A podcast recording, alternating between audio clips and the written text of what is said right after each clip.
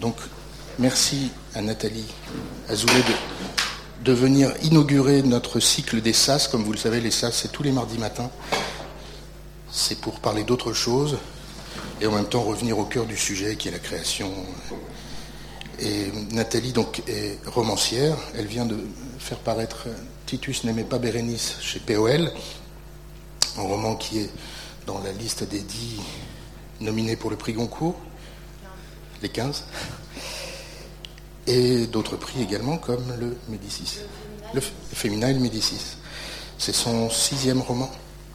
Puis par ailleurs, elle travaille, elle est agrégée de lettres, elle a très peu enseigné, elle travaille dans notre secteur, en conseil pour les marques, dans des domaines de sémiologie, d'analyse de, discours. Peut-être on aura l'occasion d'en parler tout à l'heure. Et en tout cas, dès maintenant, je mets le micro, mais pas trop près, parce qu'il est quand même assez fort. Je vais essayer de trouver la bonne distance. Ça va? Alors en fait, quand Lucas m'a demandé de, venir euh, vous présenter mon, mon livre, il m'a demandé de faire quelque chose autour du, personnage qui est central dans mon, dans mon, livre et qui est Racine, Jean Racine, l'auteur euh, de théâtre et de tragédie du XVIIe siècle. Alors je sais que dans la salle, il y, a, il y a quelques étudiants qui ne sont pas de culture française, qui sont francophones, enfin qui parlent bien le français, mais il est vrai que mon intervention est, un tout petit peu destinée aux gens qui ont travaillé Racine à l'école, puisque euh, Racine, pour la plupart d'entre nous, c'est d'abord un souvenir d'école et, de lycée. Donc, euh, pardon à ceux qui n'ont pas été à l'école en France euh, précédemment. J'espère que quand même ils pourront profiter de, cette intervention. Alors donc, en fait, oui, Lucas m'a demandé d'intervenir sur Racine, parce qu'il est donc au centre de ce, livre. Et ce que je voudrais dire d'entrée de jeu, c'est que je ne suis pas du tout une spécialiste de Racine. Je n'ai jamais fait aucun travaux universitaire sur lui, jamais lancé aucune, euh, aucune recherche en bonne et due forme, euh, dans le sens, euh, je dirais, académique de la chose. Mais c'est vrai que depuis longtemps, c'est un auteur qui m'accompagne. C'est un auteur qui fait partie de mon univers, de mes références, de mon imaginaire et aussi de mon incompréhension. C'est-à-dire que c'est à la fois un auteur que je goûte, que, j'apprécie et qui m'interroge, c'est-à-dire qui, qui m'intrigue dont je n'ai pas tout compris euh, et, qui reste un auteur un peu mystérieux. Donc si je suis là devant vous aujourd'hui, c'est parce que j'ai fait une œuvre euh, littéraire, non pas du tout parce que je suis biographe de Racine. Donc je vais vous faire un petit résumé de sa biographie parce que c'est toujours important de, contextualiser les choses et d'avoir une idée de, de, comment il a vécu, à quelle époque, avec qui, et, euh, quel était un petit peu le trajet de sa vie. Mais mais mon roman, en fait, euh, s'échappe assez vite des contraintes de la biographie et de la vérité et de l'exactitude. J'ai retenu à l'intérieur euh, des éléments de cette, euh, de cette, histoire et de cette vérité, mais je me suis aussi beaucoup, je me suis permis beaucoup, permise beaucoup de, liberté. Alors pour commencer, je vais faire un petit, un petit quiz sans avoir l'air d'être professeur de français, mais je voulais vous, tester un petit peu sur vos souvenirs scolaires. Et en fait, j'avais préparé, sélectionné quelques vers. Euh, et vous savez qu'on a toujours l'habitude d'opposer Corneille Racine. Et je voulais savoir si vous aviez euh, suffisamment de, souvenirs pour, euh, pour les distinguer, justement. Ce qui n'est pas chose facile. Donc à chaque fois que je vais vous donner un vers, ne vous inquiétez pas, il n'y en a pas énormément, j'aimerais que vous me disiez si c'est pour vous du Corneille ou du Racine. Et je garde au milieu de tant d'âpres rigueurs mes larmes aux vaincus et ma haine aux vainqueurs. Vous diriez que c'est qui? Allez-y, hein, il n'y a pas de... Bravo, c'est du Corneille. Horace. Peut-on haïr sans cesse et punit-on toujours?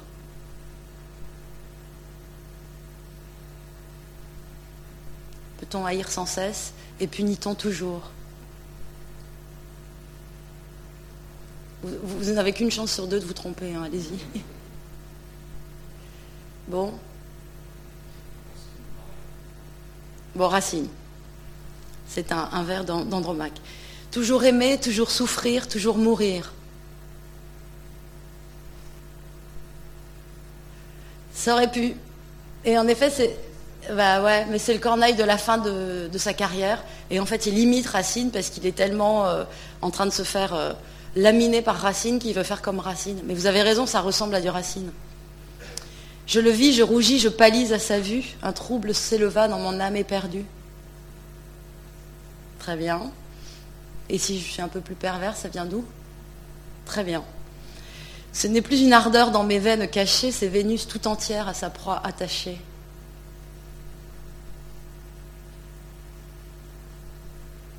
Allez-y, allez-y. Oui, très bien.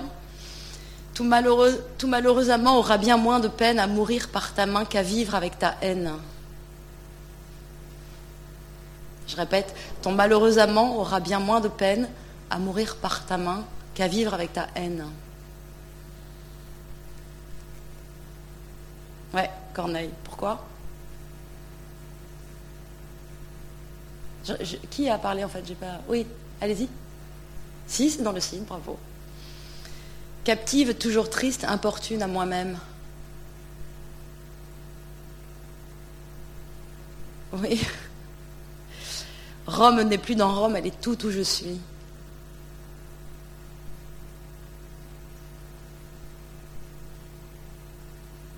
Rome. Allez-y. Non, c'est Corneille. Mais ça aurait pu aussi. Pour qui sont ces serpents qui sifflent sur vos têtes?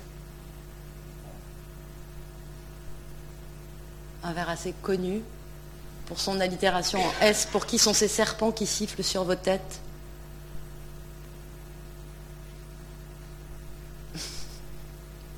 Bon, c'est Oreste d'Andromaque, donc c'est Racine.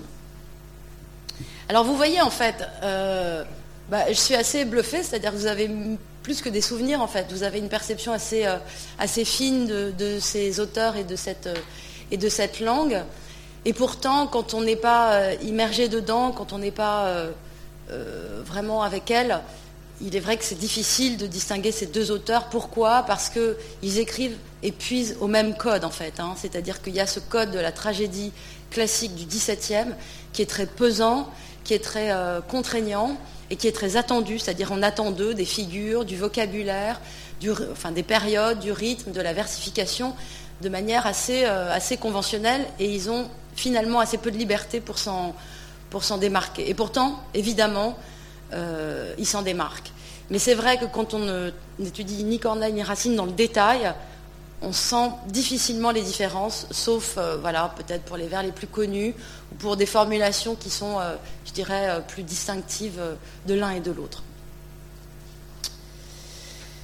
Mais bon, tout, le propos de mon livre, ça a été évidemment d'essayer de, discerner et de faire la différence et de dire que Racine n'était pas Corneille et que, euh, euh, c'était un auteur vraiment, euh, vraiment très singulier. Alors pour vous le situer brièvement, je vous donnerai d'abord ses dates. Il est né en 1639 dans une petite ville de Picardie qui s'appelle La Ferté-Milon. Il est orphelin très vite, à l'âge de deux ans, il perd ses parents, et il est élevé en fait par la famille de sa mère, sa grand-mère, ses tantes, euh, et il grandit donc dans un giron comme ça, euh, très maternant, très féminin. Ce n'est pas du tout un, orphelin abandonné. Il est en effet euh, tout à fait pris en charge par cette famille maternelle. Et en fait, très vite, il va suivre la, trajectoire des hommes de la famille, qui est d'aller à l'abbaye de Port-Royal des Champs, qui est en fait une école destinée aux garçons euh, et qui sont, euh, qui sont tous donc, euh, enfin toute la famille de tous les cousins de la, famille de Racine ont suivi l'enseignement de, Port-Royal. Alors je ne sais pas si Port-Royal vous dit encore beaucoup. Est-ce que vous avez des Allez-y sur, sur Port-Royal, oui. Oui, janséniste, oui.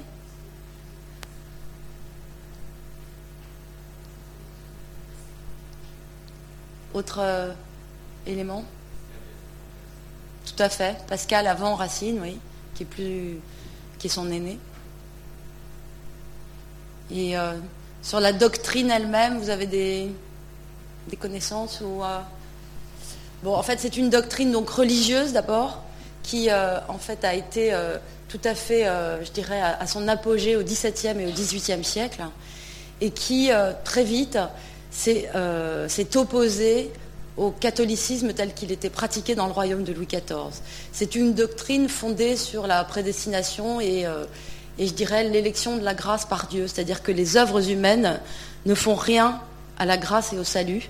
C'est Dieu qui la, distribue et en fait elle est, attribuée à très peu d'élus. Ce qui fait que c'est une doctrine très sombre, très pessimiste et très rigoriste. Et du point de vue de l'enseignement qui est, est, pratiqué, qui est dispensé aux enfants, euh, aux garçons, puisque les filles peuvent aller à Port-Royal, mais en tant que religieuses, mais seuls les garçons y sont éduqués. Euh, donc du point de vue de l'enseignement, c'est un enseignement à la fois très rigoureux, qui, euh, qui, va dans le même sens que la doctrine religieuse, mais qui est en même temps très novateur. C'est-à-dire qu'à l'époque où les jésuites ont tous les pouvoirs, hein, et notamment auprès du roi, et qui pratiquent l'enseignement du latin et, et, du grec donc à 100%, Port-Royal, évidemment, pratique l'enseignement des, anciens, donc euh, du latin et du grec, mais exige de la part de ses élèves qu'ils écrivent en français. Et en fait, c'est là la nouveauté de Port-Royal, c'est que c'est une école qui apprend à lire et à écrire, mais d'une manière tout à fait euh, originale par rapport aux jésuites, donc en revendiquant euh, la, suprématie et la primeur du français. Et c'est vrai donc que Racine, quand il fait ses classes à Port-Royal, il apprend au même titre que tout le monde à lire les anciens, donc il fait ses classes auprès de Virgile, auprès de Quintilien, auprès de Plutarque, donc euh, grec et latin, euh, auteur, euh, auteur ancien tout, tout, confondu. Mais très vite, on lui demande, comme les autres, de traduire. Donc la traduction est au cœur de l'apprentissage pour que le français, pour que le français soit finalement la langue privilégiée. Et euh, donc, comme je vous le disais tout à l'heure, euh, Port-Royal a beaucoup de mal à vivre dans le royaume de, Louis XIV, qui ne supporte pas que l'unité religieuse ne soit pas respectée. Et c'est vrai que ce sont, euh, ce sont, des opposants qui ne supportent pas l'absolutisme royal, qui ne supportent pas non plus la hiérarchie cléricale, et notamment celle du, Vatican, à laquelle Louis XIV se soumet et euh, qui donc va euh, sans arrêt, je dirais, ruer dans les brancards et poser des problèmes à, Louis XIV et à l'unité religieuse du royaume, au même titre que les protestants, que Louis XIV va aussi persécuter, comme on le sait. Donc, il y a cette opposition qui est très ferme et qui est très fondamentale et fondatrice dans la vie de Racine, l'opposition de Port-Royal à, Versailles et, et, à Louis XIV. Mais que se passe-t-il? Racine, donc, comme je vous le disais, est orphelin. Il a une famille bourgeoise, mais qui n'est pas capable de lui promettre une carrière, euh, je dirais, mirobolante. Or, c'est un ambitieux. C'est un ambitieux social qui se déclare assez vite et qui comprend très vite que pour mener euh, une carrière et pour, je dirais, euh, constituer un patrimoine, puisque c'est quand même une chose qui l'occupe très tôt, euh, il faut qu'il sorte de, euh, des murs de Port-Royal, il faut qu'il sorte de cette réclusion et qu'il aille, je dirais, faire d'autres classes à Paris. Donc, à l'adolescence, au sortir de l'adolescence, il va aller à Paris, où là, de la même façon qu'il a été toujours entouré par sa famille euh, maternelle, il va être entouré de nouveau par ses cousins de Paris, mais d'une autre façon. Il y a l'héritage de Port-Royal qui continue à le suivre, mais évidemment, il va se mettre à fréquenter des salons. Donc, dans les salons, il y a quelques jansénistes, mais il n'y a pas que ça. Et euh, au-delà du salon, il va fréquenter des cabarets, et très vite, en fait, la carrière théâtrale va commencer à, clignoter dans le lointain et il va comprendre que la poésie dramatique est peut-être une façon de faire carrière.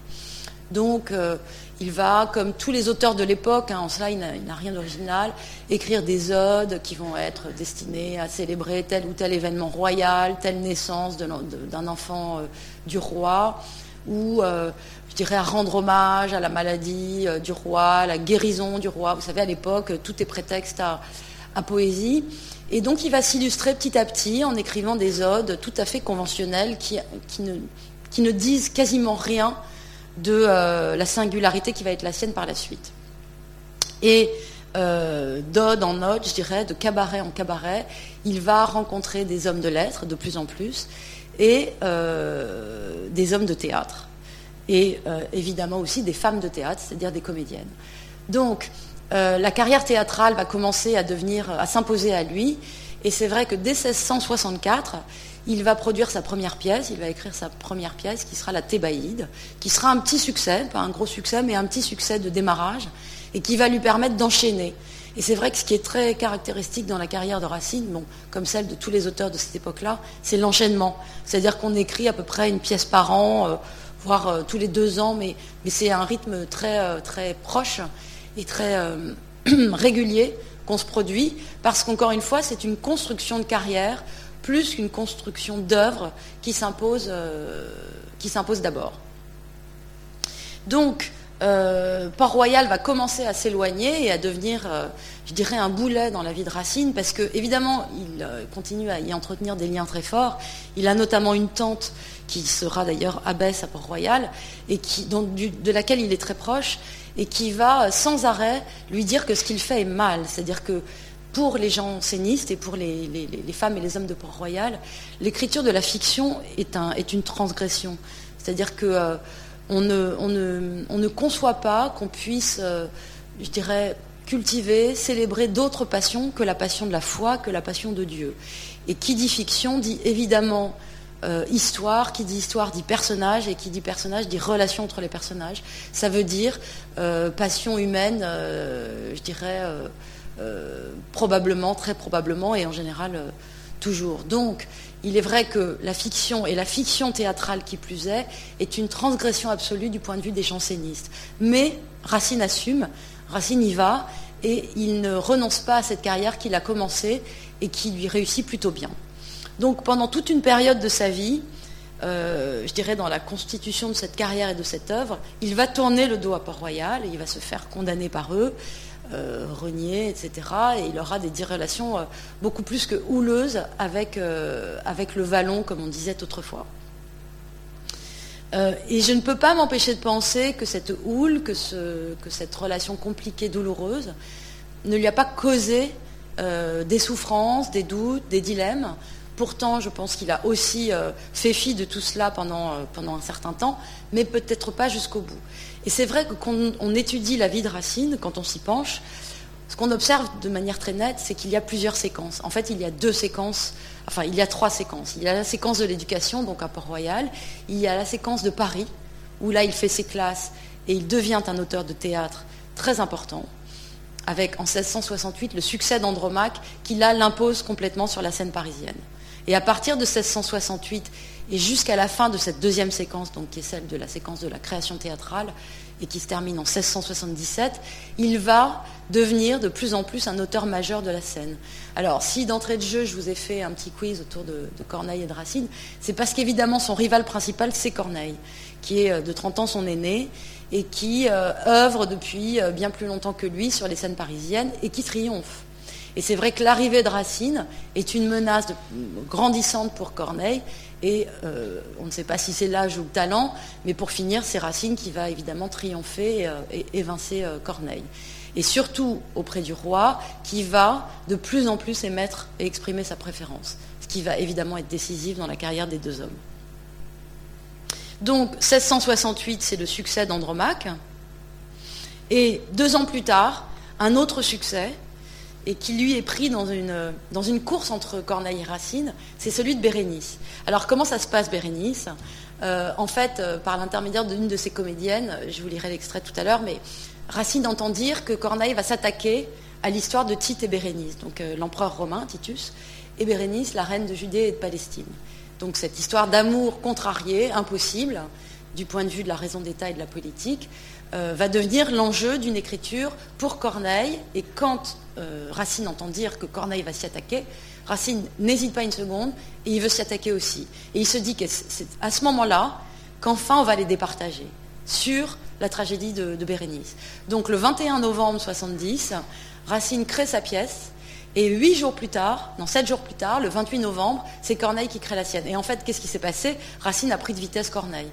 Corneille avait décidé et fait son, choix d'abord, et en fait, euh, Racine a voulu le talonner. Et finalement, hélas pour Corneille, la tragédie de Racine triomphe. Euh, fait salle pleine pendant, pendant des jours, alors que celle de Corneille est un fiasco euh, terrible qui n'arrive à être produite que trois jours d'affilée sur la scène du théâtre. Et évidemment, Louis XIV opte pour la, tragédie de, de, Racine. Donc c'est un plébiscite absolu qui se passe à ce moment-là. Euh, avec, euh, avec Bérénice. Et deux ans plus tard, euh, la consécration est que Racine entre à l'Académie française. Corneille y était déjà, mais Racine fait son entrée. Et donc jusqu'en 1677, il va continuer à écrire des tragédies. Il y aura Bajazet, il y aura Mithridate, il y aura Iphigénie.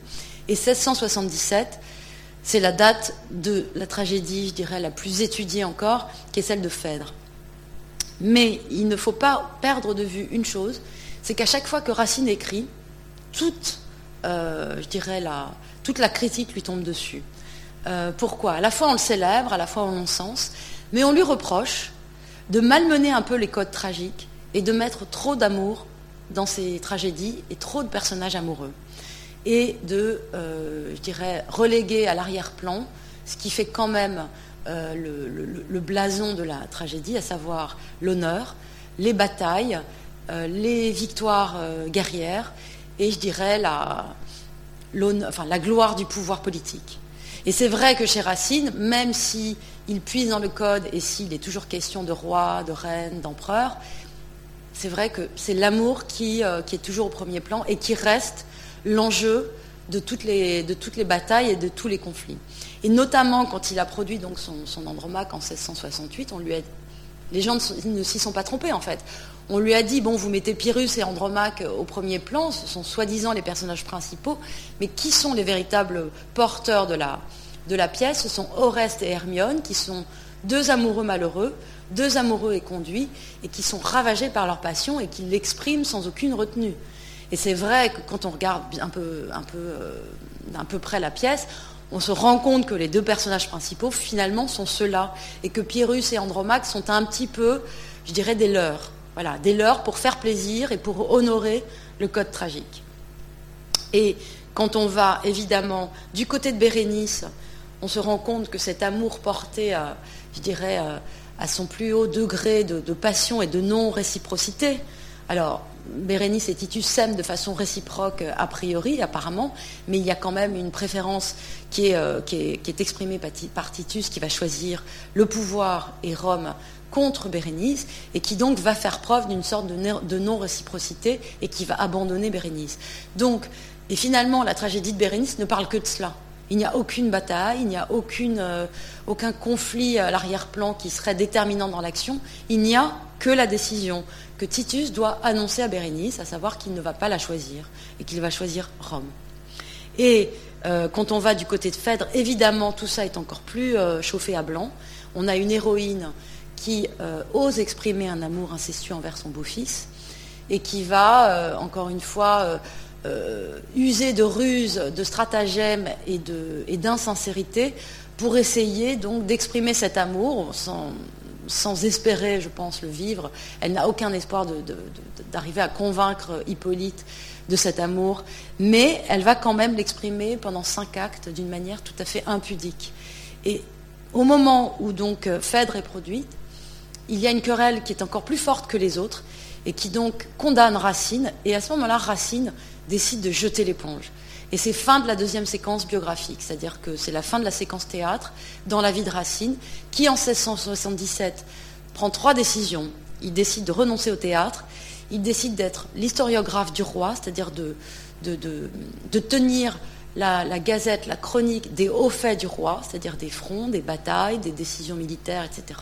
Donc il va devenir un personnage officiel de la cour avec Nicolas Boileau. Et la troisième décision qu'il prend, c'est de se marier. Et c'est très important parce que, en fait, pendant toute la séquence de sa vie au théâtre, il a eu des liaisons euh, passionnées avec des comédiennes. Mais il comprend aussi très vite, parce que c'est un bourgeois ambitieux, que s'il veut tout à fait intégrer l'entourage de Louis XIV, il faut qu'il ait une, une vie euh, conjugale en bonne et due forme, rangée, honnête et respectable, et qu'une comédienne n'a rien de respectable, même si elle est glorieuse, elle n'a rien de respectable. Donc il se marie en 1677, il devient historiographe du roi et il renonce au théâtre. Donc c'est l'ouverture de la troisième séquence qui s'opère à ce moment-là et qui va donc euh, durer jusqu'à la fin de la vie de Racine en 1699. Ce qui fait qu'en fait, si vous comparez les deux séquences, vous avez la séquence théâtre qui dure 13 ans, donc de 1664 à 1677, et la séquence, je dirais, royale, qui dure beaucoup plus longtemps puisqu'elle dure 22 ans. Ce qui fait qu'en fait, Racine, euh, il a beau être cet auteur, je dirais, en toge, en perruque, en alexandrin, qui sent un peu le patrimoine et qui sent euh, très fort le patrimoine, euh, il a quand même pour beaucoup de modernes encore, et pour beaucoup d'auteurs, je dirais contemporains même, une image d'auteur moderne. Pourquoi? Parce qu'il fait cet adieu à la littérature. Et c'est vrai que cet adieu à la littérature, de la même façon que Rimbaud l'a fait, mais d'une manière encore plus fulgurante, puisque Rimbaud a écrit très peu d'années et que très vite, à l'âge de 20 et quelques années, il a décidé de partir et de tout quitter. Euh, et Rimbaud est une espèce d'apothéose de la modernité. Euh, Racine a ce côté euh, je claque la porte, je passe à autre chose et tant pis pour la littérature. Et ce geste plein de panache, plein de renoncement, et si vous voulez, je dirais, qui, qui, a quelque chose de la table rase à l'envers, c'est-à-dire qu'un auteur s'illustre parce qu'il fait table rase en entrant, dans la carrière, mais il peut faire table rase en sortant de la carrière. Et c'est ce que fait Racine, et c'est ce qui lui donne, je dirais, ce cachet de modernité qui n'a rien à voir avec celui d'un Corneille ou d'un Molière, par exemple, dont on, ne dira jamais qu'ils sont des auteurs modernes. Ce sont des auteurs du patrimoine qui sont euh, respectés, qui sont euh, étudiés, entretenus, etc. Mais ils n'ont pas ce côté Rimbaud de la littérature que Racine continue d'avoir. Voilà, et juste pour finir sur la biographie, encore une fois, je voulais tracer à très très grands traits. Euh, en 1699, donc Racine meurt. Il, se dit qu'il aurait été victime d'une disgrâce de la part du roi. Pour quelle raison Sans doute pour la raison, euh, je dirais, inaugurale de cette vie, à savoir Port-Royal. C'est-à-dire que, évidemment, l'âge venant, euh, la maturité venant, et surtout les persécutions royales s'accentuant, Racine se rapproche de plus en plus de Port-Royal dans la dernière séquence de sa vie. Et il renoue, je dirais, avec ses origines, il renoue avec ses, avec ses racines, aux grandes dames du roi qui ne le supportent pas. Donc il est dit qu'il y aurait eu une disgrâce, mais rien n'est moins sûr, les biographes ne s'entendent pas là-dessus. On peut le supposer, disons. Et ce qui est vrai, c'est que Racine, à la fin, dans son testament, demande à être, enterré, à être enterré auprès de ses maîtres de Port-Royal. Le roi le tolère, mais euh, on sait que dans les premières années du XVIIIe siècle, c'est-à-dire entre 1709 et 1713, Racine est mort depuis longtemps. Euh, ce sont les dernières années du règne de Louis XIV. Et à ce moment-là, la hargne et la haine de Louis XIV pour Port-Royal va se réaccentuer, peut-être parce que Racine est mort et qu'il a le champ libre. En 1709, il décide d'exhumer tous les corps qui sont enterrés dans, le cimetière de Port-Royal. Euh, afin de, raser cet, endroit et de ne lui donner aucune chance de devenir un lieu de pèlerinage. Parce que vous savez que quand il y a un, cimetière, on peut aller s'y recueillir et on peut, aller, euh, on peut transformer le lieu en pèlerinage. Et, Louis XIV ne le, veut absolument pas. Donc il décide d'exhumer tous les corps, y compris celui de Racine, mais contrairement aux autres qu'il laisse un peu dans la nature, euh, qu'il rapatrie dans des ossuaires, il fait transporter le corps de Racine jusque dans Paris, à l'église Saint-Étienne-du-Mont. Et si vous allez dans cette église aujourd'hui qui est sur le haut de la montagne Sainte-Geneviève, il y a une plaque. Il n'y a pas de cercueil, mais il n'y a pas de tombe, mais il y a une plaque qui dit que Racine a été enterré là. Voilà. Donc euh, on imagine que les restes de Racine sont là. Et donc en 1713, euh, Louis XIV va encore plus loin dans la, persécution et dans la solution finale, je dirais, de Port-Royal, et il fait euh, exploser ce qui reste de l'abbaye donc à la poudre. Et aujourd'hui, si vous allez donc euh, à Port-Royal, qui se trouve dans les Yvelines, pas très loin de Versailles, vous ne verrez que des ruines en fait. Il y a un reste de bâtiment, mais qui a été reconstitué euh, et restauré au XIXe siècle. Mais le reste, en fait, ce ne sont que des ruines.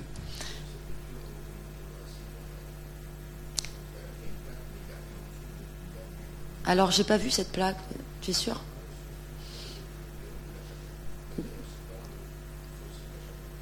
Peut-être, c'est signalé, mais en fait, le corps a été, euh, a été retiré. Enfin, les restes du corps, ouais. ouais. Hmm. Voilà donc comment se termine la, biographie, euh, la biographie de Racine. Alors, encore une fois, le propos de mon livre n'est pas une biographie. Donc peut-être qu'il est temps que je vous raconte un petit peu le propos de mon livre. En fait, comme je le disais au tout début de cette, euh, de cette intervention, Racine est un auteur qui m'accompagne depuis longtemps. Il était déjà présent d'une autre façon dans mon roman précédent. Et j'ai avec cet auteur une relation très ambiguë. C'est-à-dire qu'à la fois je l'aime beaucoup, je l'apprécie beaucoup, je suis très touchée par, euh, par son théâtre, et en même temps je n'y comprends rien. Alors vous me direz, j'exagère un peu quand je dis ça, à peine. C'est-à-dire qu'en fait, quand j'écoute les vers de Racine, au théâtre notamment, ou quand je lis une pièce, j'ai toujours mais plus qu'un moment d'hésitation. C'est-à-dire que j'ai des moments de confusion absolue, des moments de, flou absolu, voire de noir. C'est-à-dire qu'il m'arrive de lire plusieurs vers comme si c'était une langue étrangère, c'est-à-dire sans rien capter, en ne pouvant m'accrocher à rien. Et donc, en fait, c'est cette relation ambiguë qui m'a donné envie d'écrire ce roman. J'ai eu envie de m'attaquer à cette euh, surdité, je dirais, de ma part, à cette cécité, à cette absence de compréhension et à ce mystère qui perdure malgré toutes les tentatives que je fais, malgré la énième lecture que je peux avoir de telle ou telle œuvre, ou euh, la énième représentation de Bérénice sur une scène euh, de théâtre. Donc j'ai eu envie de m'attaquer à ça. Alors j'ai réfléchi, je ne savais pas très bien comment m'y prendre.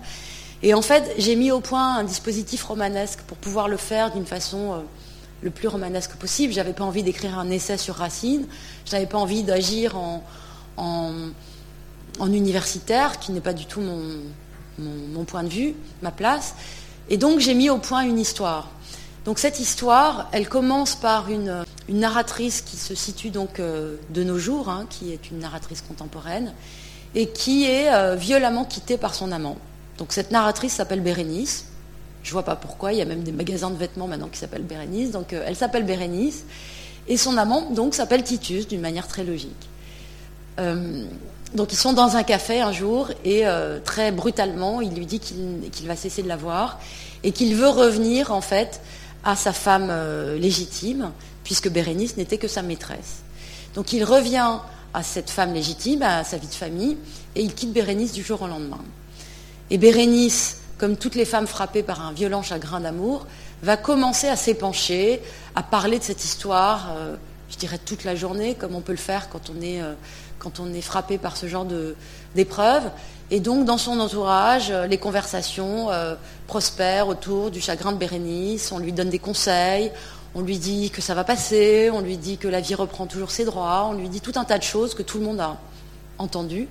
Et on ne peut pas blâmer les gens qui, qui vous disent ça, puisqu'ils ont raison de vous le dire. C'est vrai que la vie reprend toujours ses droits.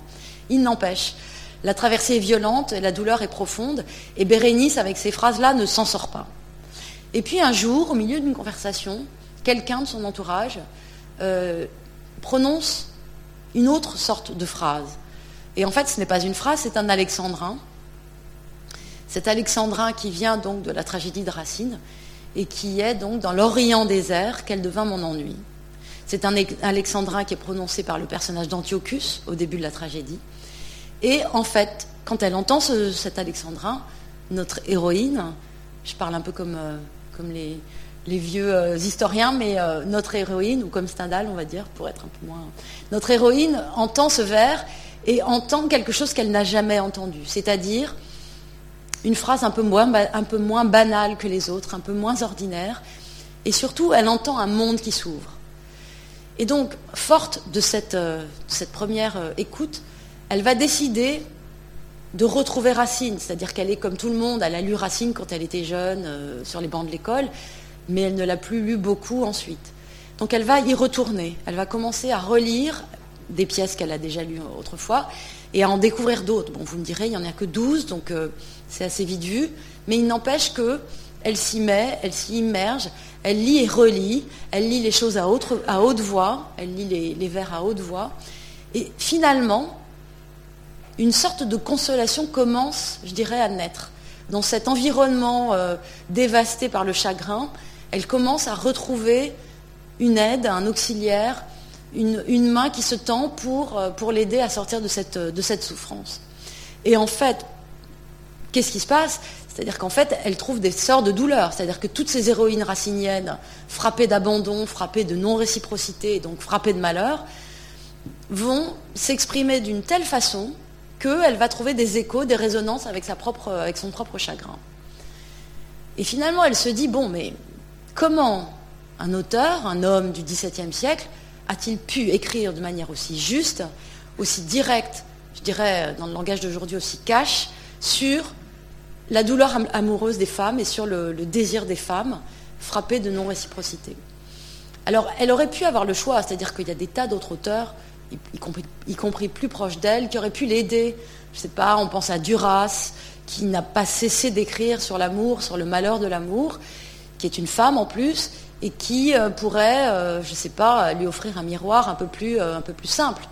Et en fait, non. En fait, ce qu'elle aime dans ce rapport qui naît avec l'œuvre de Racine et avec Racine, c'est, je dirais, cette première, cet écart énorme qui semble, je dirais, la marque de fabrique de l'œuvre et qui en fait n'est pas un écart. C'est-à-dire que Racine n'a rien d'elle, n'a rien de son époque, n'a rien de son sexe, et pourtant, ces héroïnes parlent comme elle, ou en tout cas ressentent ce qu'elles ressentent. Et c'est cette disjointure, cette disjonction, je dirais, cette étrangeté première entre Racine et elle, qui lui donne envie euh, de, comprendre et de s'approcher de l'homme Racine. Et à partir de ce moment-là, donc elle va partir dans une sorte d'enquête. C'est juste une sorte d'enquête. C'est une enquête au sens où elle va essayer d'en savoir plus sur un homme, une vie, une œuvre, mais euh, avec énormément de liberté et de projection. C'est-à-dire que l'enquête qu'elle va mener, je dirais, au pays de Racine, euh, dans l'œuvre de Racine et dans la vie de Racine, ne, va être animée que par ses propres projections imaginaires. À aucun moment, ce roman n'entend dire la vérité sur Racine, et à aucun moment, euh, l'exactitude, je dirais, opère. Alors, évidemment, je me suis appuyée sur des faits, je me suis appuyée sur des personnages qui ont réellement existé, sur des lieux qui ont réellement existé. Mais entre tout ça, je me suis permis d'énormes détours imaginaires et d'énormes libertés. Donc, euh, je dirais qu'en sortant de ce roman, on en sait un tout petit peu plus sur Racine, mais à peine. Bon, disons qu'on en sait un peu plus quand on ne sait pas grand-chose, mais euh, il reste encore beaucoup à, combler sur le plan de la biographie et de l'histoire officielle. Et donc, au fur et à mesure de cette enquête, ce qui va aider cette euh, narratrice euh, initiale, c'est qu'en fait, elle va essayer de se mettre dans la tête d'un auteur qui n'a, encore une fois, rien pour comprendre l'amour des femmes et qui va pourtant porter toute son attention là-dessus. Donc elle va essayer de savoir pourquoi et de savoir comment ça marche, cette projection d'un homme sur la vie et l'amour des femmes. Donc elle va emprunter plusieurs voies pour cela à la fois des voix qui seront des voix, euh, je dirais, du vécu. Alors on peut imaginer que Racine a connu l'amour, que Racine a connu le chagrin d'amour. Ça existe dans le roman, ça existe un tout petit peu dans les biographies officielles. Je m'en suis servi, euh, je, l'ai fait figurer d'une manière euh, assez importante d'ailleurs, mais ce n'est pas la seule voix. D'autres voix sont explorées par cette narratrice. Il y en a une en particulier qui me semble peut-être encore plus fondamentale, est sans doute plus intéressante pour moi parce qu'elle relève de l'écriture euh, et, de la création littéraire, c'est que très tôt Racine lit Virgile. Très tôt Racine est immergé dans l'Énéide de Virgile, qui est un monument de la littérature antique et qui est enseigné à Port-Royal.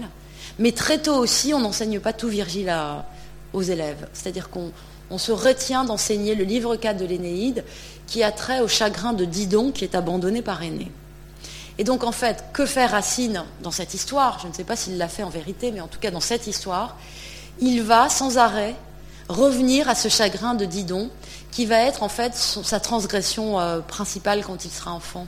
Il va avoir ce livre 4 de l'Énéide caché sous son lit, et il, va être fasciné par cette femme qui va exprimer son amour et son chagrin d'amour, alors qu'à Port-Royal, on lui dit que l'amour pour un homme et l'amour entre les hommes n'a aucune valeur, que seul compte l'amour pour Dieu.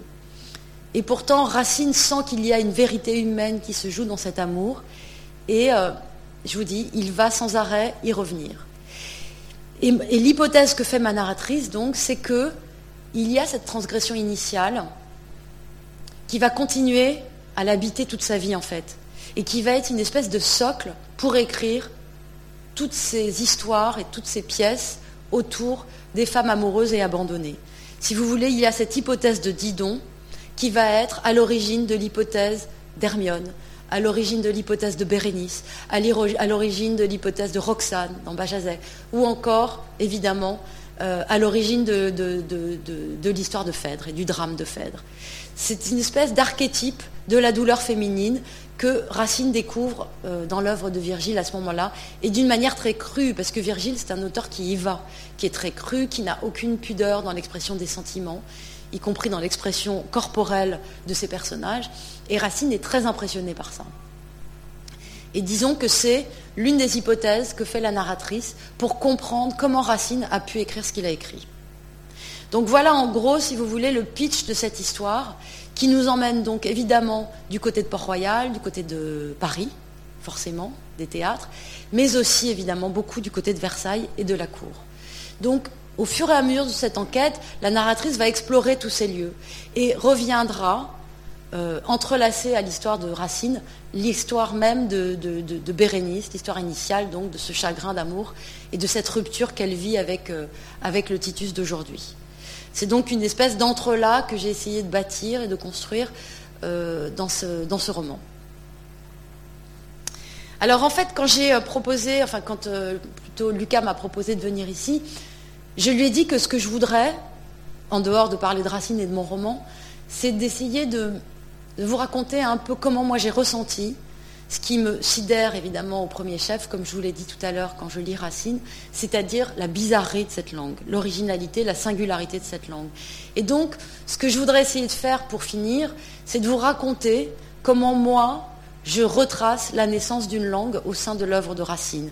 Alors, je ne veux pas avoir l'air, encore une fois, d'être un professeur et de faire œuvre trop didactique, mais je vais être obligée de passer par, euh, certains exemples, par certaines euh, citations et décortiquage de citations pour, euh, pour vous raconter ce que j'ai à vous raconter.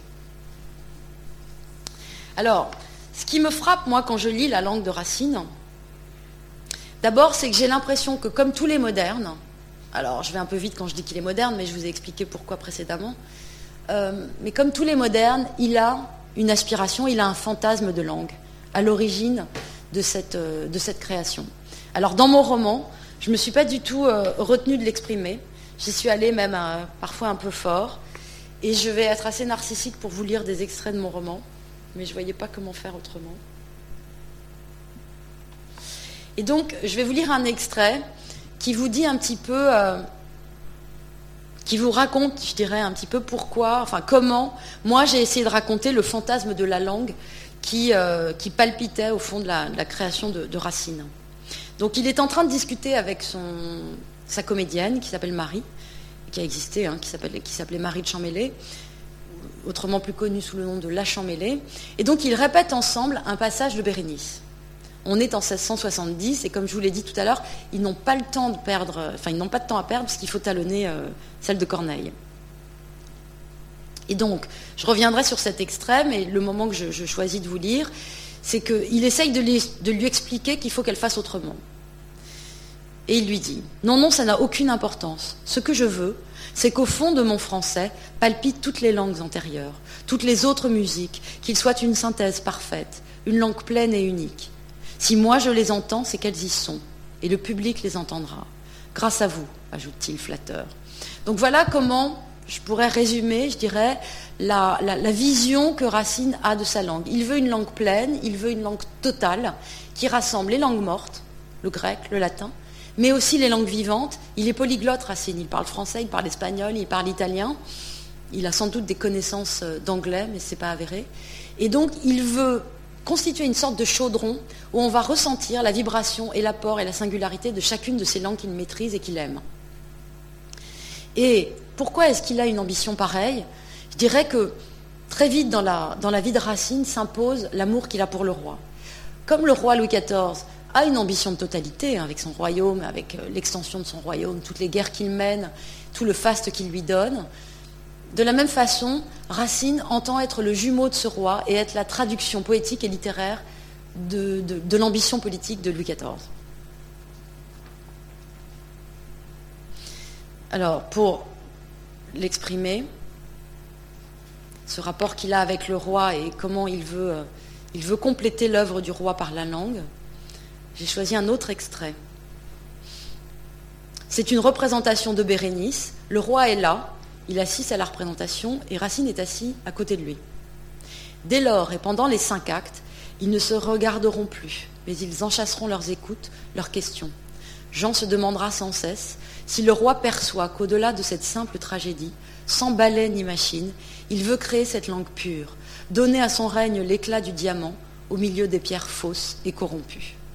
Donc voilà encore comment, je dirais, dans cette ambition de totalité, Racine veut faire offrande, oui, veut faire une offrande au roi et veut offrir au roi donc cette langue qu'il mérite et qui était à la hauteur de son règne. Donc, outre ce fantasme de totalité qu'on perçoit dans l'œuvre de Racine, j'ai essayé ensuite de trouver des thèmes euh, qui illustrent comment une langue peut naître dans l'esprit de quelqu'un. En tout cas, le désir de constituer une nouvelle langue. Évidemment, à partir des anciennes, encore une fois. Alors, au départ de cette constitution, de cette projection, il y a la peinture dans l'œuvre de Racine. Alors, encore une fois, je me garde bien de dire que c'est vrai. Hein. C'est une imagerie que je me suis faite, c'est une représentation que le narratrice développe, mais ce n'est peut-être pas, du tout, vrai. Mais quand il est petit à Port-Royal, Racine euh, est fasciné par le spectacle de la nature et il regarde donc autour du vallon, qui est à la campagne évidemment, la, terre, les couleurs de la terre. Dans l'obscurité, les couleurs lui reviennent, grasses, luisantes, le rouge et le vert déposés l'un près de l'autre, apposés. Jean, donc Racine, songe que la plupart des choses qui ont du sens s'affirment et se lient de cette façon, à côté et ensemble. Il aimerait parler avec la même densité, poser ses mots comme on pose ses couleurs, avant tout mélange. Car les mots sont pareils à la terre, ils sèchent quand ils sont trop remués, perdent en sens et en force, ont besoin de toujours plus de mots entre eux pour signifier. Il se demande ce que seraient des mots frais, puis, là de tant de confusion, enfouit cette question dans un coin de son esprit et s'endort. Donc Racine a 10 ans à ce moment-là, et il imagine assez vite comment en fait on peut euh, visualiser une langue comme des aplats de couleurs, c'est-à-dire poser les uns à côté des autres, sans mélange, sans passerelle, euh, sans nécessité d'articuler les deux couleurs ensemble en les déposant l'une à côté de l'autre. C'est un fantasme qui va le conduire et qui va irriguer sa langue d'une manière, euh, comme je vais vous le montrer dans un euh, très très vite là. Et je dirais que visuellement, Racine a d'autres figures qui l'accompagnent, d'autres aspirations qui l'animent notamment celle d'une figure de rhétorique qui est très très conventionnelle à l'époque, qui s'appelle l'hypotypose. L'hypotypose, c'est quand dans un récit, par exemple un récit de bataille très animé, avec beaucoup d'action, etc., tout d'un coup il y a une image visuelle très forte qui s'impose et qui va fixer l'attention du lecteur et du spectateur. Évidemment c'est une ruse rhétorique pour que l'attention se fixe et pour que de temps en temps il y ait des pauses de l'esprit et que euh, le flot de l'alexandrin n'emporte pas euh, l'attention du lecteur. Et c'est vrai que l'hypotypose, dans l'imaginaire de Racine, elle prend une place particulière parce qu'elle a à voir avec les couleurs, parce qu'elle a à voir avec cette visualisation qui est à l'origine aussi de, je dirais, l'idée de la langue qu'il se fait. Et donc, à un autre moment du texte, on est toujours avec un racine enfant, un racine qui apprend, et qui euh, est très marqué par cette figure de l'hypotypose. Alors, c'est son professeur qui, lui en parle. J'en préfère une autre des figures chéries par le maître, l'hypotypose. L'image des choses est si bien représentée par la parole, explique celui-ci, que l'auditeur croit plutôt la voir que l'entendre. Or, l'œil a tout pouvoir sur notre âme. de tous les exemples qu'il donne, Jean retient la robe ensanglantée de César, toute dégoûtante de son sang, insiste le maître, un linge humide et rouge qui, plus que n'importe quel exorde, excite le désir de vengeance de la foule romaine. Et c'est vrai que dans les œuvres de Racine, cette visualité, je dirais, cette, euh, potentialité visuelle très forte, cet aplat de couleurs, arrive régulièrement pour justement capter l'attention du, lecteur et du spectateur. Donc c'est un des éléments constitutifs qu'on peut voir euh, agir dans la langue de Racine. Non, ça c'est, euh, non, c'est même pas Racine, c'est Port-Royal. Et c'est bien pour ça qu'ils ont peur de la fiction. Et c'est bien pour ça qu'ils ont peur des images. Et qu'ils ont peur d'un usage, je fictif de la rhétorique. C'est qu'on peut faire n'importe quoi avec des images et on peut capter l'attention des gens. Donc, et c'est ça qui est paradoxal et en même temps très émouvant chez Racine, c'est qu'on lui apprend exactement ce qu'on lui interdit. Et qu'il va être pris dans cette interdiction euh, dialectique, je dirais, et constante, et, j'imagine que pour un enfant, c'est très compliqué de gérer cette transgression et cette interdiction, et que ça peut provoquer, je dirais, des séquelles. Euh, bon, elles sont belles chez Racine, mais, euh, mais elles, sont, euh, elles sont énormes. À l'origine de cette langue, il y a une autre figure qui, moi, m'a beaucoup intéressée et qui, sans doute, est, celle qui m'émeut le plus, c'est l'ellipse. Alors, je vous l'ai dit, vous le savez, Racine baigne dans le latin et le grec.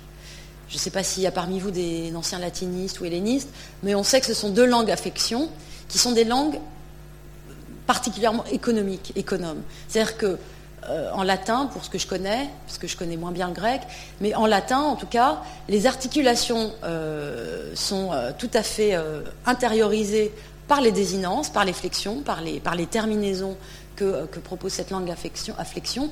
Et si vous voulez, les chevilles, tout ce qui fait que notre syntaxe est nourrie de chevilles, d'articulations, de conjonctions, de prépositions, etc., en latin, il y en a beaucoup moins. C'est une langue beaucoup plus compacte. Et c'est la langue que Racine commence par apprendre et qui le fascine. Et comme il, a aussi beaucoup, euh, beaucoup à prouver sur le plan de la traduction, puisqu'on l'exige de lui à Port-Royal, il va s'y essayer de manière euh, tout à fait euh, régulière et, durable. Et je dirais, ça va lui rester en fait. Et c'est vrai que quand on étudie la langue de Racine, on est tout de suite frappé par cette utilisation de l'ellipse. Alors, moi, j'en ai sélectionné quelques, exemples, mais avant de vous les, donner dans le texte racinien lui-même, je voulais juste vous lire ce petit passage pour vous dire comment, euh, l'enfant Racine, je dirais, euh, intègre euh, ce goût pour l'ellipse.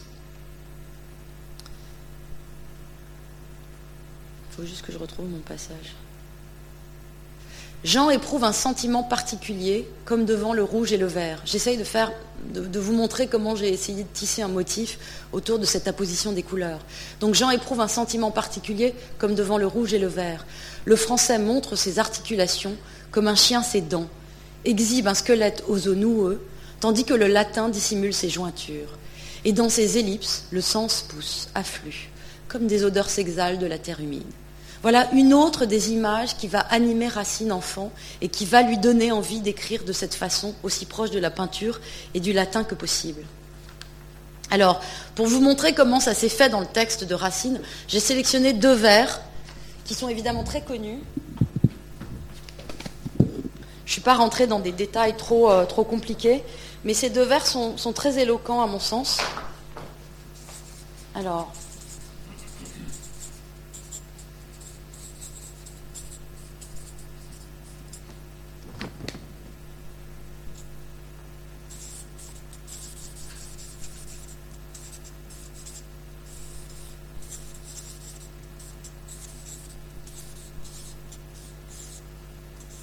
Voilà. Donc, je ne sais pas si vous les reconnaissez. Ce sont deux vers que. Euh, enfin, c'est un vers que. Euh, euh, pardon, c'est un vers d'Andromaque. Et c'est un, et c'est un vers qui est prononcé par Hermione, donc à l'endroit de Pyrrhus. Donc, pour vous rappeler juste en deux mots, Hermione aime Pyrrhus qui aime Andromaque. Donc, on est dans un schéma de la non-réciprocité absolue.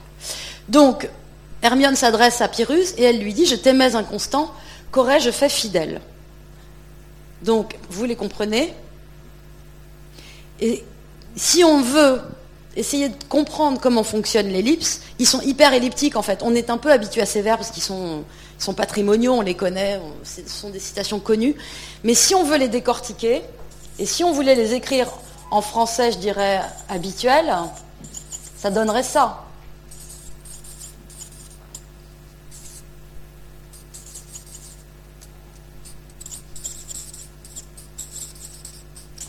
Donc, je t'aimais alors que tu étais inconstant. Qu'aurais-je fait? Vous allez finir la phrase. Voilà, bravo Lucas.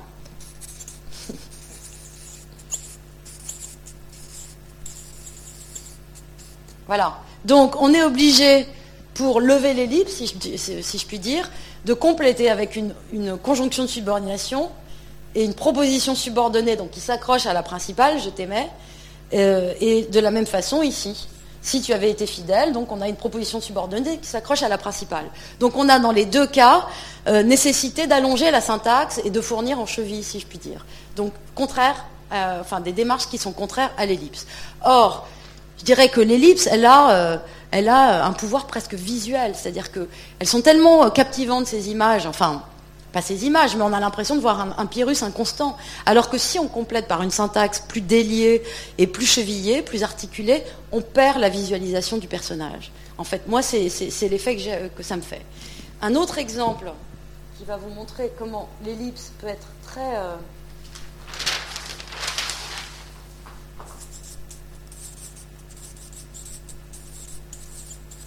comment en fait ça opère des brouillages de sens parfois Alors ça, c'est emprunté à, Bérénice. Donc, euh, Titus même, il me quitte. Donc c'est la fin de, c'est la dernière scène de, Bérénice. Donc la conclusion, c'est que Titus va évidemment revenir à son pouvoir euh, d'empereur romain et qu'il va abandonner Bérénice. Et donc une des conclusions de Bérénice, c'est je l'aime, je le fuis. Titus même, il me quitte. Donc si on veut rétablir une syntaxe plus articulée, on écrirait, si on voulait le faire, on mettrait de la même façon que tout à l'heure. Je l'aime. Ouais, ou si on veut être en subordonné, alors que je le. Non, euh, c'est pas ça. C'est je l'aime. Je m'en mêle un petit peu. Non, pardon. C'est je le fuis alors que je l'aime.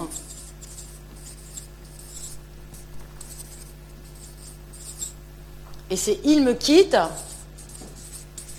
alors qu'il m'aime. D'accord? On est d'accord? On est obligé d'aller dans l'autre sens, en fait, pour articuler. Or, si on pousse un peu, je dirais, la, démarche, euh, je dirais, interprétative, on a euh, un effet de sens très bizarre qui se produit. Vous voyez, on est obligé de réfléchir deux minutes, quoi. Si on ne réfléchit pas, on peut avoir comme production de sens et comme résultat, je l'aime donc je le fuis, ce qui est complètement absurde. Titus même donc il me quitte. Vous voyez, cette ellipse, elle produit, je dirais, un brouillage logique dans l'esprit euh, du spectateur, parce que justement, elle n'articule pas. Alors que si on articule, on retrouve un sens, euh, je dirais, euh, habituel, logique, normal. Mais sinon, on est devant des espèces de paradoxes, quoi. Je l'aime, donc je le fuis. Et Racine est spécialiste de ce genre de choses.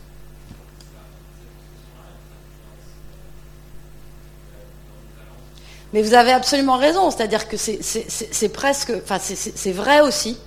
C'est parce que je l'aime que je le fuis, c'est aussi vrai. Mais je suis d'accord, vous avez raison, c'est-à-dire qu'il y a en fait dans cette ellipse un apport de sens supplémentaire qui est beaucoup plus, enfin, plus riche sur le plan, euh, je dirais, psychologique finalement, que, euh, je dirais, une syntaxe euh, articulée. Et Racine et Racine aime beaucoup ça, je pense, parce que justement, ça lui permet de mettre de, la complexité, mine de rien, sans que ça pèse, sans que ce soit chargé. Alors Proust avait une, euh, une, euh, une, interprétation de ça, il disait que les zigzags de l'expression de Racine étaient tellement justes, parce qu'en fait, ils étaient, ils étaient évidemment, ils épousaient exactement les contours de la complexité de la passion et que finalement cette confusion de sens, elle était propre à la passion, et qu'il arrivait par ces brouillages bizarres à, l'exprimer. Alors finalement, cette langue pure à laquelle Racine aspire, je vous ai euh, parlé tout à l'heure, et qui est, je dirais, ce qu'on dit habituellement de lui, hein. on dit toujours Racine c'est pur, Corneille c'est fleuri, Racine c'est pur, c'est sobre, etc. Finalement, cette pureté, elle a comme conséquence et, je m'en vais vous le prouver un petit peu, euh, d'être obscur en fait. C'est-à-dire qu'il y a euh, un désir, une volonté d'opacité, un désir de voiler la langue, qui se repère assez souvent chez Racine parce parce qu'on est confus en fait. Alors il y a un stylisticien qui est, euh, qui est, connu, qui s'appelle Léo Spitzer, et qui dans les années 1930 a écrit un, un, long article qui a fait autorité, qui continue à être très, très lu et très utilisé et qui s'appelle l'effet de sourdine. Et lui repère avec plusieurs illustrations et plusieurs euh, façons de faire comment Racine entretient la sourdine du spectateur, enfin la sourdine de ses vers dans l'oreille du spectateur, et finalement la surdité du spectateur. Ce qui en fait rejoint ce que je vous disais au début, c'est-à-dire cet effet de mystère qu'il a sur moi depuis, depuis toujours. Donc pour, euh, pour vous parler de cette opacité, je voulais revenir à cette séquence de cette séance de travail dont je vous ai lu un extrait tout à l'heure, donc entre euh, Jean Racine et sa comédienne Marie, où là, il lui explique comment dire euh, un passage de, euh, de sa Bérénice. Donc ils sont, juste pour vous situer, Jean Racine a 31 ans, Marie a 28 ans, ils sont jeunes, ils sont en pleine Ascension tous les deux, et, ils travaillent donc ensemble. Et ils sont amants dans la vraie vie. Jean entame la versification de sa Bérénice dans un état de détermination qu'il n'a jamais connu. Il regarde ses actes comme les pans d'un vêtement qu'il doit coudre, avec des fils tantôt lourds, ornés, tantôt tout simples, triviaux, des vers de comédie bourgeoise. Il commence par son quatrième acte, celui de la révélation définitive, procède ensuite par refroidissements successifs pour remonter jusqu'au début de la pièce. Vous êtes empereur, seigneur, et vous pleurez, commence Marie, avant de s'écrier Non, non, le parterre éclatera de rire. Il la persuade du contraire. Il cite Euripide, lui explique comment l'iambe grec permet de passer de la prose à la poésie sans rupture, mine de rien, par le seul effet du rythme. Que c'est exactement ce qu'il cherche, qu'il lui confie, qu'il met entre ses lèvres, parce qu'elle est la plus grande actrice de France. Encore faut-il que le public le connaisse, votre iambe grec. Non, non, ça n'a aucune importance. Ce que je veux, c'est qu'au fond de mon français palpitent toutes les langues antérieures, toutes les autres musiques, qu'il soit une synthèse parfaite, une langue pleine et unique. Si moi je les entends, c'est qu'elles y sont, et le public les entendra, grâce à vous, ajoute-t-il flatteur. Puisque vous voulez une langue parfaite, évitez-moi les bizarreries. Dans un mois, dans un an, comment souffrirons-nous, Seigneur, que tant de mères me séparent de vous? Chaque fois je bute, ça ne va pas. Ce matin, j'ai enfin compris pourquoi. C'est à cause de ce me et de ce vous dans le deuxième vers, alors qu'on attendrait que tant de mères nous séparent l'un de l'autre. Jean s'esclave. On dirait que ça vous plaît d'introduire des bizarreries. Quel est ce nous qui regarde ce me et ce vous comme deux êtres différents de lui? Elle parle comme une reine et elle dit nous, puis elle puis comme une femme et elle dit je. Elle se dédouble un peu. Marie réfléchit, répète les deux vers pour elle-même. Je vous dis que ça ne va pas, ce n'est pas logique. Fiez-vous à mon rythme Non, j'ai besoin de comprendre ce que je dis. Récrivez-les, voulez-vous Rien qu'un peu. Sûrement pas, dit Jean. Mais je vais vous aider à les dire. À force de répétition, Marie finit par trouver un peu de fluidité, mais chaque fois un caillou vient ralentir ses pas. Et non seulement Jean le sent, ce souffle contrarié, mais il s'en réjouit, parce qu'il sert la peine de sa reine et qu'il aime ces flottements qui retardent la compréhension pour libérer la musique. S'il le pouvait, il n'écrirait que comme ça, à contre-courant. Alors, je voulais juste euh, qu'on s'attarde un tout petit peu sur euh, Comme il, est déjà très tard. Bon, ben alors je ne vais pas m'y attarder. Je voulais juste euh, vous donner cet exemple pour vous montrer une fois de plus qu'on a une bizarrerie dans la langue et que c'est vrai que ces vers si connus de Bérénice, donc dans un mois, dans un an, comment souffrirons-nous, Seigneur, que tant de mères me séparent de vous, ne sont pas du tout orthodoxes. Et que, comme le dit sa comédienne, il aurait dû écrire, alors je ne dis pas qu'il aurait dû. Euh, absolument, mais que tant de mères ne se parlent l'un de l'autre. C'est-à-dire que syntaxiquement, il y a une bizarrerie et il y a un effet de brouillage euh, de logique.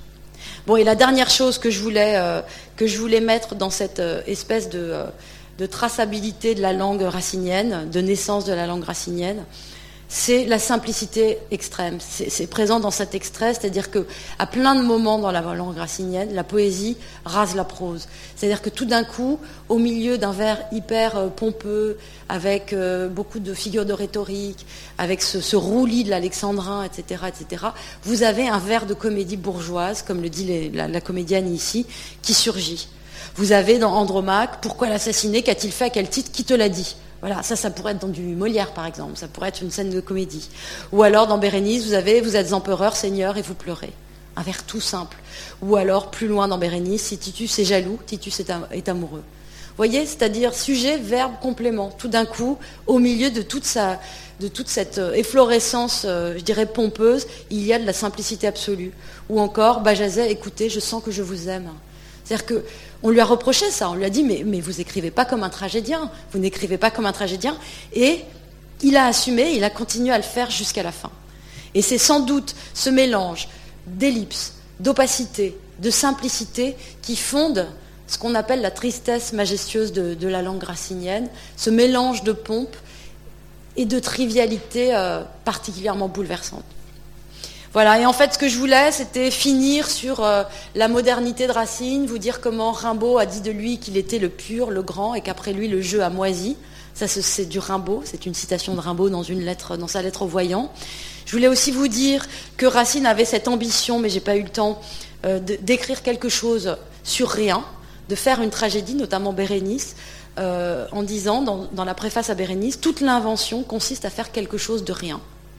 Ce qui est très osé euh, dans le code tragique du XVIIe. Personne n'a osé, à part lui, euh, le déclarer de cette façon. Ce qu'on retrouve chez un moderne comme Flaubert au XIXe siècle, dans cette fameuse déclaration qu'il fait dans sa correspondance, ce qui me semble beau, ce que je voudrais faire, c'est un livre sur rien. Donc il y a ce désir, et qui caractérise aussi beaucoup la modernité, de faire avec le moins de matière possible. Ça vous rappellera sans doute, dans vos références euh, courantes, le less is more qu'on retrouve chez un Miss Van der Rohe ou qu'on retrouve chez certains créateurs de mode. Donc euh, il y a comme ça euh, ce défi à la matière, à l'abondance, qui est sans arrêt, je dirais, revendiqué par l'œuvre racinienne.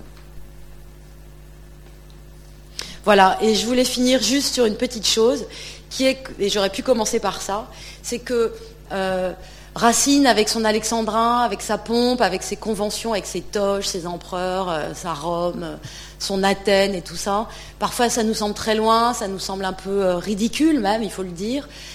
Et c'est ce que Aragon a fait d'ailleurs quand il commence son Aurélien, il a envie de casser le mythe, il a envie de dire que certes ça le hante, mais que quand même c'est ridicule, ce Titus, cette Bérénice, je ne sais pas si, le roman d'Aragon vous dit quelque chose, mais, toute l'ouverture du roman est là-dessus, et en fait il n'arrive pas à casser le mythe. C'est-à-dire que le, personnage principal est quand même hanté par ces vers de Bérénice et par cette euh, espèce de cérémonial euh, poétique qui se joue dans chacune euh, de ses pièces. Voilà. Désolée d'avoir été trop longue. Maintenant, on n'a plus de temps pour des questions, mais, tout ce que tu nous as dit. Alors, je vais, juste faire baisser le, niveau euh, pendant deux, secondes, si tu m'y autorises. Dans tout ce que tu nous as dit, il y a des leçons, pas mal de choses, mais en particulier pour les mémoires. C'est-à-dire que quand tu parles du sens, euh, c'est une base de la rhétorique, mais le paradoxe crée du sens. Je vous invite à vous inspirer de ça. C'est-à-dire que quand vous commencez, si vous voulez faire surgir une idée, ben, il y a deux pôles qui s'opposent et d'où découle le sens. Et puis deuxièmement, sujet, verbe, complément, ça me paraît essentiel aussi. voilà, excusez-moi, là c'était juste... Moi j'ajouterais une petite chose, c'est que le sujet, verbe, complément, c'est encore mieux quand c'est entouré de choses plus compliquées. Voilà, c'est en fait c'est par le contraste que vous avez l'émotion. Sujet, verbe, complément, c'est ce que Clémenceau avait au-dessus de son bureau quand il était rédacteur en chef de l'Aurore. Et, quand ses journalistes mettaient trop d'adverbes, il les renvoyait. Enfin, en dehors de son bureau. Merci beaucoup Nathalie. Euh, lisez Titus n'aimait pas Bérénice. On espère te réinviter à l'occasion pour d'autres sujets. Alors, juste une petite précision, c'est pas un précis de grammaire. Hein. J'ai eu l'impression, là, peut-être que vous avez eu cette impression, mais c'est quelques extraits qui sont comme ça, mais, globalement, c'est comme un roman. Et puis la semaine prochaine, on parlera encore de, de langue dans un tout autre registre, puisqu'on parlera d'un dictionnaire franco-parisien avec Jean-Laurent Casselli, journaliste à Slate. Merci beaucoup.